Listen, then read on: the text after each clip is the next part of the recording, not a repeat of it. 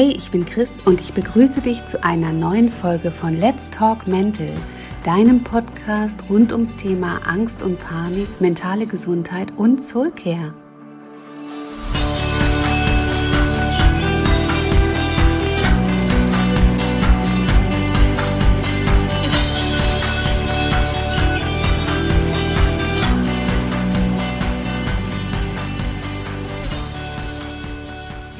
Schön, dass du wieder dabei bist. In dieser dritten Folge erzähle ich dir mehr zum Thema Hypochondrie. Und ja klar, auch hierbei kann dich einiges triggern. Also überlege dir bitte gut, ob du dich dem aussetzen möchtest. Die meisten von euch sind vermutlich hauptsächlich wegen ihrer Ängste hier am Start. Aber es gibt viele Überschneidungen bei diesen Krankheitsbildern. Und ihr habt euch auf Instagram gewünscht, dass ich auf dieses Thema eingehe. Also legen wir los. Betroffene einer hypochondrischen Störung sind überzeugt davon, an einer schweren Krankheit zu leiden, die nur noch nicht entdeckt wurde, wie zum Beispiel ein Hirntumor, AIDS oder Krebs oder aber auch einer Krankheit, die es in der Form einfach noch bei niemandem anderes gab. Jupp. Sie sehnen sich mindestens so sehr nach einer Diagnose, wie sie diese auch gleichzeitig fürchten. Vor allem aber wünschen sie sich Sicherheit und rennen deshalb oft von Arzt zu Arzt. Sie hoffen jedes Mal, dass nun endlich herausgefunden wird, woran sie leiden. Und ganz unabhängig davon, wie oft sie bei einem oder verschiedenen Ärzten oder Ärztinnen waren, lautet die Diagnose immer, dass es keine organischen körperlichen Ursachen gibt, sondern alles nur, hm, nur psychisch ist. Es folgt, wenn überhaupt, nur eine sehr kurze Erleichterung, bis das Kopfkino der Betroffenen wieder anspringt und sie denken, dass in Wirklichkeit bestimmt nur etwas übersehen wurde, etwas, was es eben in der Form noch niemals gab. Und auf geht's in eine neue Runde im Teufelskreis. Wer will noch mal, wer hat noch nicht? Das klingt zunächst sehr lustig, ist aber natürlich alles andere als das. Hypochondrie ist eine ernstzunehmende Krankheit. Die Betroffenen sind nicht nur wehleidig, jammerig oder wollen Aufmerksamkeit. Sie verspüren wirklich sowohl körperliche als auch psychische Symptome. Das macht es ihnen ja auch so schwer, einer erleichternden Diagnose zu trauen. Wie gesagt, wenn überhaupt, hält diese Erleichterung nach einem Arztbesuch nur sehr kurze Zeit an, bevor die hypochondrischen Gedankenscheißerchen wieder zur Höchstform auflaufen. Und genau das ist mega anstrengend. Hypochondrie bezeichnet also die übertriebene Angst, krank zu sein oder krank zu werden. Wie ich schon in der letzten Folge zur Angst an sich gesagt habe, werden auch bei der Hypochondrie körperliche Symptome in kürzester Zeit über oder falsch interpretiert. Diese gedanklichen Teufelskreise können entweder in Schüben auftreten oder sie bestimmen tatsächlich dauerhaft das Leben der Menschen. Nicht selten googeln sich Hypochonder die Finger wund. Kennst du das von dir? Und worauf stoßen sie da? Natürlich in erster Linie auf die furchtbarsten Überschriften ever. Genau wie bei bekannten Schmierblättern, die einzig und alleine durch Skandalüberschriften überhaupt überleben können, sind es diese Überschriften, die das Ganze natürlich noch anfeuern. Denn die harmlosen oder guten Nachrichten, die ziehen ja nicht so gut. Traurig, aber wahr. Finden sich Betroffene dann in so einer Beschreibung wieder und ganz ehrlich, es ist ziemlich wahrscheinlich, dass sie das tun, wird die verzweifelte Selbstdiagnose ergänzt und sie saugen die Beschreibung von eventuellen Begleiterscheinungen oder Nebenwirkungen nicht nur in sich auf, nein, mit etwas Verzögerung können sie ähnliche Phänomene auch am und im eigenen Körper spüren. Dabei kommt es sehr oft zum zwanghaften Kontrollieren des Körpers auf weitere Anzeichen dieser oder einer anderen todbringenden Krankheit. Betroffene versuchen verstärkt, eine Rückversicherung von anderen oder eine Entwarnung zu bekommen, vor allem durch Ärzte oder Ärztinnen. Dadurch ist der Leidensdruck echt hoch. Die genaue Ursache von Hypochondrie ist wie bei vielen anderen psychischen Erkrankungen nicht genau bekannt, wird aber in gestörten Denkprozessen zum Beispiel vermutet. Hypochondrie ist nicht heilbar, aber durch Psychotherapie beispielsweise können Betroffene einen anderen Umgang mit der Krankheit erlernen und Linderung erfahren. Bei Wikipedia habe ich gelesen, dass bei einer Reihe von bekannten Persönlichkeiten vermutet wird oder wurde, dass sie ebenfalls an Hypochondrie leiden, zum Beispiel Charlie Chaplin, Woody Allen oder auch Thomas Mann. Ein Betroffener oder eine Betroffene kann sich dafür zwar nichts kaufen, aber wie so oft kann es zumindest sehr tröstend sein, wenn man erkennt, dass man eben doch nicht allein ist mit so einem Mist. Es gibt da einfach nicht schön zu reden. Psychische Erkrankungen können uns zwar über uns selbst hinauswachsen lassen und rückblickend sehr viel über uns selbst gelehrt haben, aber mit ihnen zu leben ist eine echt große Herausforderung. Männer und Frauen sind gleichermaßen betroffen. Schätzungsweise ein Prozent der Deutschen leiden unter Hypochondrie. Aber wie bei allen psychischen Erkrankungen werden die Dunkelziffern deutlich höher sein, weil sich auch hier eben ganz viele Betroffene schämen und nicht gerne darüber sprechen. Manchmal fallen sie auch gar nicht unbedingt auf, denn nicht jeder Betroffene oder jede Betroffene rennt von Arzt zu Arzt. Teilweise stellen sie es ziemlich geschickt an, indem sie immer wieder zu unterschiedlichen Praxen gehen, dass sie gar nicht auffallen. Fast jeder Panikler kennt hypochondrische Gedankenscheißerchen sehr gut und weiß, wie sie einem das Leben zur Hölle machen können und wie viel Kraft es kostet, sich ihnen auf Verstandesebene immer und immer wieder entgegenzustellen. In dieser Form, also wenn die Angststörung sozusagen zuerst da war, spricht man übrigens von sekundärer Hypochondrie. Vielleicht kennst du das folgende auch. Ein Ziehen in der Wade wird von Paniklern oder auch von Hypochondern nicht etwa dem langen Spaziergang von gestern zugeordnet, also ein schnöder Muskelkater. Nein, das muss eine gefährliche Muskelkrankheit sein. Oder wenn ein Panikler oder ein Hypochonder sich den Kopf gestoßen haben, dann können sie unmöglich zur normalen Tagesordnung zurückfinden. Nee, die müssen doch die ganze Zeit wirklich in sich hineinfühlen. Wer weiß, wenn da jetzt ein Gefäß im Kopf geplatzt ist und sie innerlich verbluten? Oder was, wenn das Augenlid nervös zuckt? Ach du Scheiße, das deutet bestimmt auf eine beginnende Tickstörung hin. Oder doch auf eine komplette Überbelastung? Also, dass man kurz vor einem Nervenzusammenbruch ist? Oder ist es tatsächlich der Vorbote eines Schlaganfalls? Ah, Fühl dich bitte nicht veräppelt. Ich mache mich nicht wirklich lustig, jedenfalls nicht über die Krankheit, ganz sicher nicht. Aber meine hypochondrischen Anwandlungen während meiner Angstjahre waren so zermürbend, dass mir mein Galgenhumor echt immer sehr, sehr geholfen hat. Ich versuche dem Ganzen nur diese erdrückende Schwere zu nehmen. Sowohl Panikler als auch Hypochonder haben die beschriebenen Symptome tatsächlich. Sie simulieren nicht. Dennoch fällt es dem Umfeld, beruflich und privat, sehr schwer, Verständnis dafür zu haben. Und so kommt es häufig zu Konflikten. Das belastet zusätzlich. Die häufigen Arztbesuche kosten die Krankenkassen viel Geld. Deshalb sollte es auch im Interesse der Krankenkassen sein, Betroffenen bestmögliche Hilfe zuteil werden zu lassen. Wann und warum Hypochondrie ausbricht, ist nicht eindeutig zu belegen. Auch eine genetische Disposition kann nicht ganz klar verantwortlich gemacht werden. Klar ist, dass viele schon seit ihrer Kindheit eher ängstlich waren und schnell Sorge hatten, an etwas ganz Furchtbarem zu leiden. Und wie bei gedanklichen Teufelskreisen oder Zwängen häufig, werden die Rituale und Absicherungsversuche immer häufiger mit der Zeit. Auch schwere Erkrankungen oder traumatische Erlebnisse können bei Menschen zu hypochondrischen Anfällen führen. Aus eigener Erfahrung weiß ich, dass man auch nach dem Erwerb von neuen Informationen in Bezug auf Gesundheit und Krankheit hypochondrische Phasen haben kann. Ja, ernsthaft. Während meiner Ausbildung zur Heilpraktikerin für Psychotherapie fand ich bei mir auch, je nach aktuellem Lernstoff, Anzeichen für Demenz, Narzissmus oder gar einer schizophrenen Störung. Bis dahin hatte ich von diesem Phänomen nur bei Medizinstudenten und Studentinnen gehört, aber glaube mir, das war schon echt schräg. Die große Angst der Betroffenen vor Krankheiten schränkt das Leben sehr ein, denn es geht ja eben nicht nur um die Krankheit an sich, sondern auch um den dann zu erwartenden Schmerz, eine mögliche Behinderung, das Leiden und den Tod.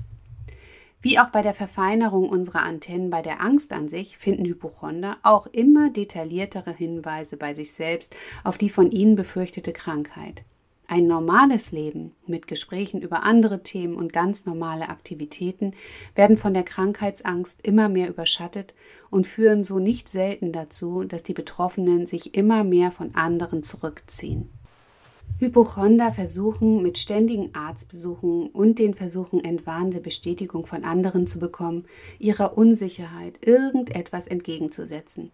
Alles dreht sich dann beim Arztbesuch oder im Gespräch um die Abklärung von Symptomen. Wie wir Panikler wissen, werden alle auftretenden körperlichen Symptome in vollkommen übersteigerter Form wahrgenommen. Und auch Hypochonder befinden sich in einem 24-7 Gesundheitsscan-Zustand. Ständige Supergau-Gedanken inklusive, die dann wiederum zu noch mehr Angst bis hin zu schweren Panikattacken führen kann. Dieses Streben nach Sicherheit führt bei einigen Betroffenen zu einer vollkommen übertrieben gewissenhaften Gesundheitsvorsorge, stets begleitet von der verzweifelten Hoffnung, sich so vor einer Erkrankung zu schützen. Sie achten dann zum Beispiel extrem auf gesunde Ernährung, treiben viel Sport und eignen sich insgesamt einen möglichst gesunden Lebensstil an. Das an sich wäre ja eigentlich etwas sehr Positives. Allerdings nimmt auch diese akribische Gesundheitsvorsorge des Öfteren ungesunde Ausmaße an.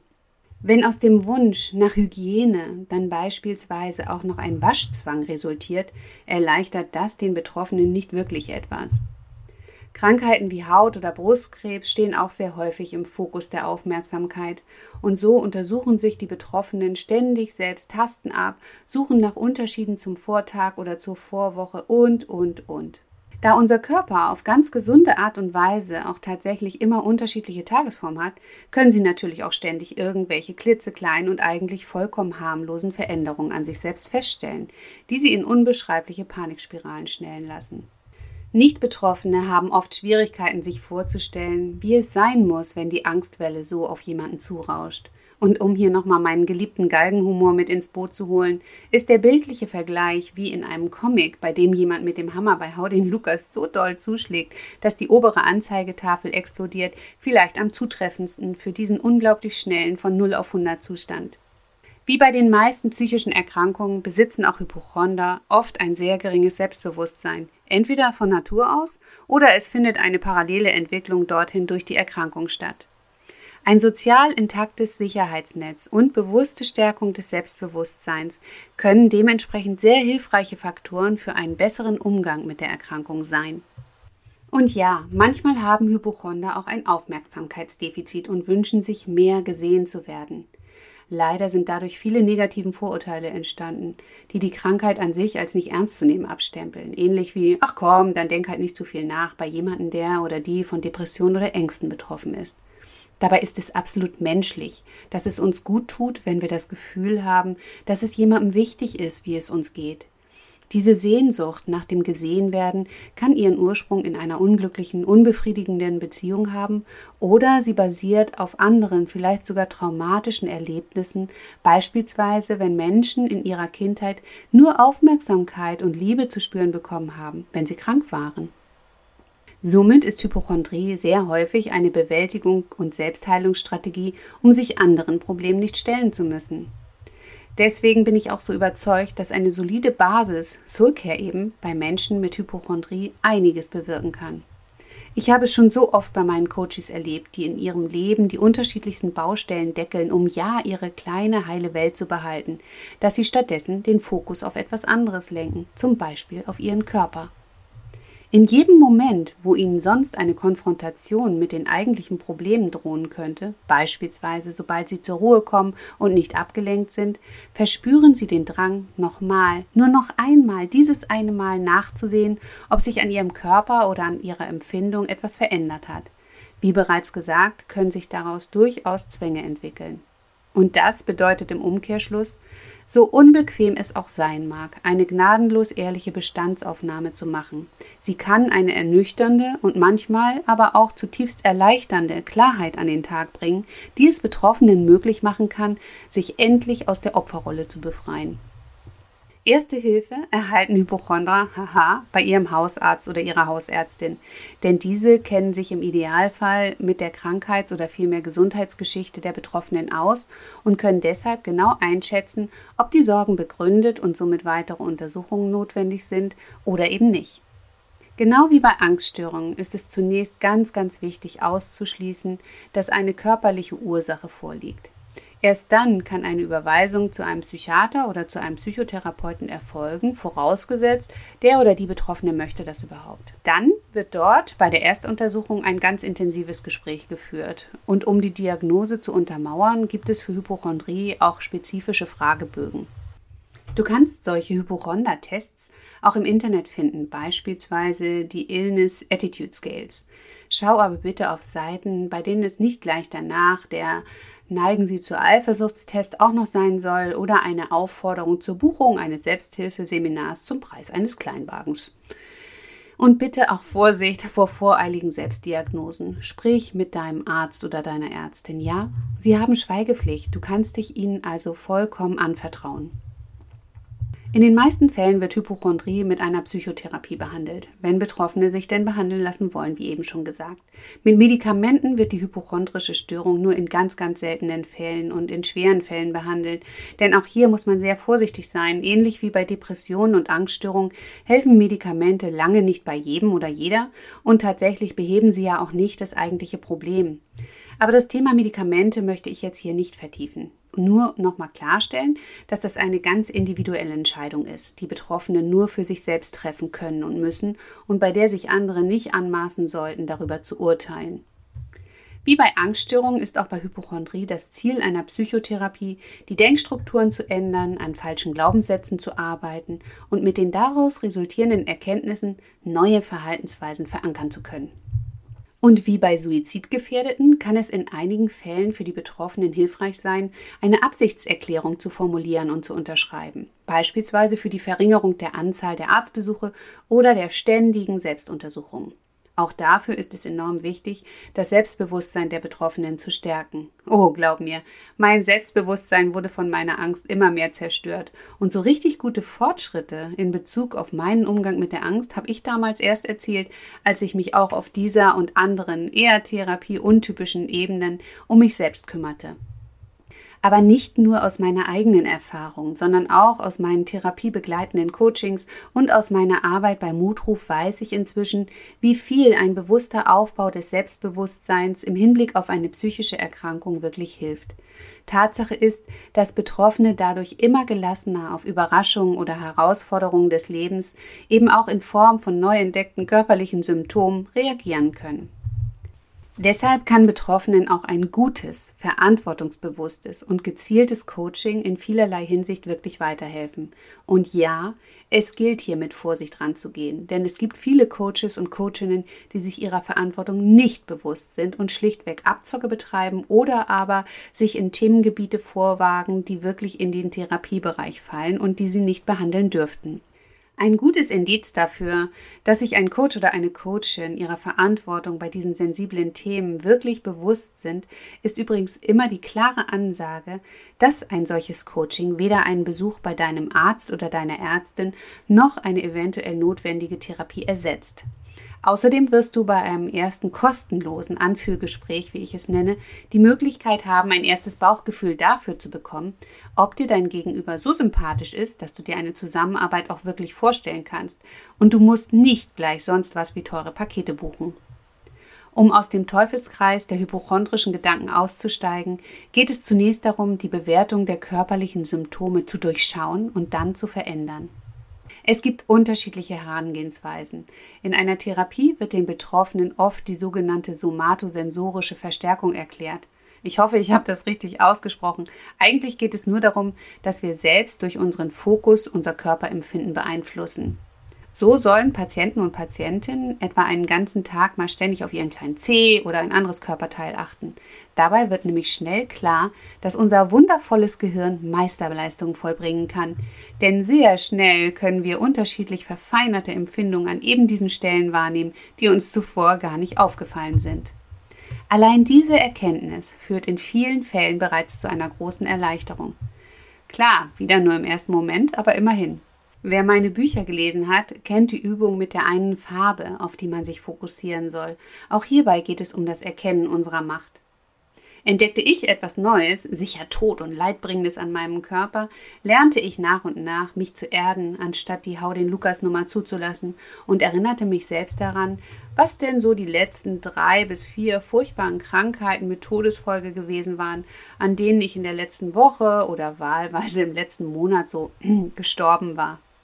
Da ich ja noch hier bin, muss ich ja zugeben, dass nichts davon sich bewahrheitet hat. Damals überlegte ich mir also eine andere Taktik. Ich gab jedem neu entdeckten besorgniserregenden körperlichen Symptom eine Zeit X, um von allein wieder zu verschwinden. Denn in der Regel passiert genau das. Unser wundervoller Körper heilt einfach wieder. Möglich war auch, dass es mir inzwischen keine Sorgen mehr machte, dieses Symptom zu haben, oder aber, sehr gern genommen, ein anderes Phänomen war in der Zwischenzeit aufgetaucht. Kennst du das auch? Diese Vorgehensweise fällt sicher etwas abgewandelt zwar, aber doch mit dem gleichen Ziel in den Bereich des Reduzierens des sogenannten sicherheitssuchenden Verhaltens. Um die Selbstuntersuchung beispielsweise zu reduzieren, wird in den Therapien, wie ich schon erwähnt, manchmal eine Absichtserklärung erarbeitet, die im weiteren Verlauf immer weiter verfeinert werden kann. Sie kann beispielsweise die Häufigkeit der Selbstuntersuchungen zum Thema haben und Betroffene sollen dann auch Protokoll darüber führen, wie sie diese Erklärung tatsächlich umsetzen. Denn das hält ihnen sozusagen den Spiegel vor. Sie haben es dann auch noch schriftlich.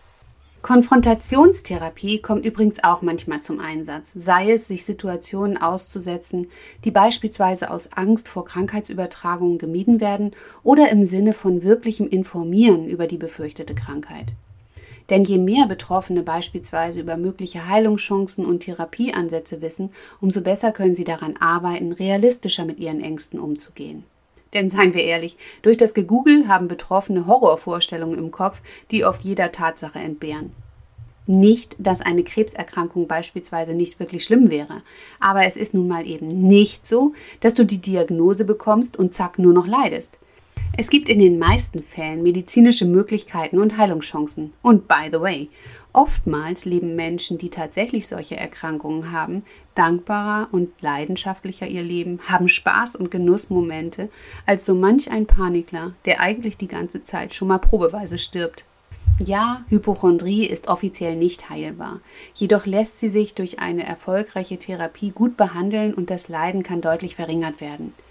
Je länger man in solchen gedanklichen Teufelskreisen drinsteckt, umso mehr Arbeit ist es, sich da rauszuarbeiten, klar, aber es kann eben ganz viel getan werden. Und wie schon bei der Angst gesagt, nichts ist anstrengender, als dort zu bleiben, wo das Leben so dermaßen beeinträchtigt ist, oder? So, ich hoffe, ich habe euch damit ein paar interessante neue Aspekte offenbart und ich würde mich natürlich wieder riesig freuen, wenn ihr mir Feedback gebt, gern unter dem Post mit der Ankündigung zu dieser Folge oder auch sonst irgendwo auf eurer Seite oder in euren Stories. Ich komme mir zwar immer wie eine Vertreterin vor, aber ich bitte dich wirklich ganz konkret. Wenn dir gut tut, was ich tue, dann empfehle doch bitte diesen Podcast oder meine Seite bei Insta in den sozialen Medien wirklich mit Verlinkung zu meinem Profil weiter. Für dich ist es nur ein kleiner Klick. Für mich bedeutet es, dass ich eine bessere Reichweite bekomme. Und das ist bei diesem Themenfeld so ungeheuer wichtig. Ich danke dir für dein Interesse.